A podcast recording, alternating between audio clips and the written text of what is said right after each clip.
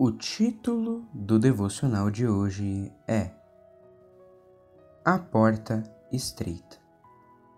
Nessa vida existem dois caminhos: o caminho da porta estreita, onde você encontrará dificuldades, e o caminho da porta larga, onde sua vida vai ser fácil e tranquila.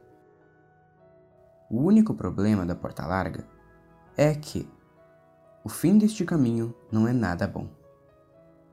A porta larga se equivale a uma vida de pecado, uma vida sem Jesus, que pode ser fácil, mas o final resulta no inferno.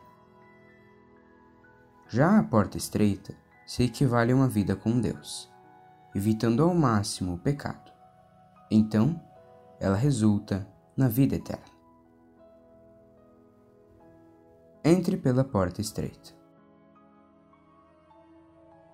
Entrai pela porta estreita, porque larga é a porta, e espaçoso o caminho que conduz à perdição, e muitos são os que entram por ela.